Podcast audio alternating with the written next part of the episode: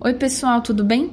Aqui é Regina Fiore, repórter de São Paulo do Mulheres Jornalistas, e eu quero trazer hoje aqui para discussão uma pergunta que tem gerado dúvida em muitas pessoas e que parece que virou centro de debate em muitos locais feministas. Afinal, o que é ser mulher? Mas antes de pensarmos sobre isso, já segue a gente nas nossas redes sociais. O Instagram é arroba Mulheres Jornalistas Oficial e a página do Facebook é arroba Mulheres Jornalistas. Para fazer essa reflexão, eu vou me basear no livro O Segundo Sexo, da filósofa e escritora francesa Simone de Beauvoir. Como todo livro, é importante entender o contexto em que a obra foi escrita. Simone era uma mulher branca da classe dos intelectuais de esquerda dos anos 60. Ficou famosa por suas discussões em torno do papel da mulher e inaugurou o que ficou conhecida como segunda onda do feminismo. Se você não conhece as ondas do feminismo e quer saber do que se trata, vale dar uma pesquisada. É importante fazer o recorte de cor e de classe, porque nessa obra específica, Beauvoir vai fazer uma comparação importante para o desenvolvimento de boa parte da teoria feminista de hoje, mas que não cobre as questões de raça, por exemplo, que também são fundamentais para entender o lugar da mulher na sociedade. Simone, então, contextualiza o patriarcado com a mesma visão que o filósofo Karl Marx contextualiza o capitalismo. Mas calma, né? Vamos por partes.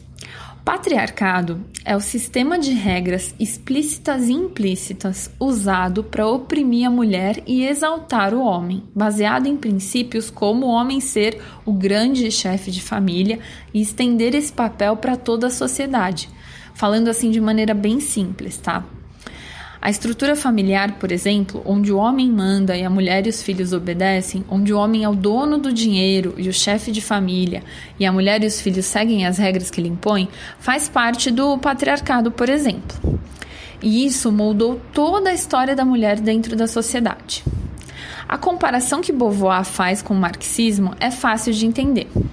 Ela substitui o capitalismo pelo patriarcado, a burguesia, dona dos meios de produção, pelo homem, dono do dinheiro e dos ambientes públicos, e o proletariado oprimido pela mulher oprimida. Assim nasce o que ela chama de segundo sexo, a casta humana conhecida como mulher que é inferior ao homem e definida pela falta, pela falta de ambição, falta de força, falta de poder político e econômico, falta de poder sobre o próprio corpo e falta de poder sobre sua capacidade reprodutiva. Aliás, está aqui o porquê da mulher, mesmo antes do capitalismo existir, sempre ter sido oprimida e dominada. Está em nós mulheres a capacidade de manter a humanidade viva. Nossa capacidade de reprodução, de geração de outra vida, fez com que o homem precisasse nos dominar para ter o poder maior no mundo. Deste modo, vem a pergunta que comentamos lá no começo: o que é ser mulher? É urgente que nós mulheres começamos a questionar de onde de fato nasce nossa própria opressão, e ela tem tudo a ver com a nossa capacidade de gerar outra vida. Precisamos entender com profundidade o que a célebre frase da Simone de Beauvoir, não se nasce mulher, torna-se, quer dizer. Nossa opressão começa no dia exato em que o médico diz: é uma menina no ultrassom, e todas as decisões que são tomadas para nós a partir desse momento. Desde furar nossa orelha para colocar o brinquinho até crescer e para o mercado de trabalho e ganhar 70% do que um homem ganha para fazer o mesmo trabalho. Você que é mulher, pense aí um pouco sobre todas as violências que sofreu durante a vida e se pergunte: por que eu sofro essas violências? Se é apenas por ser mulher, o que de fato faz de mim mulher?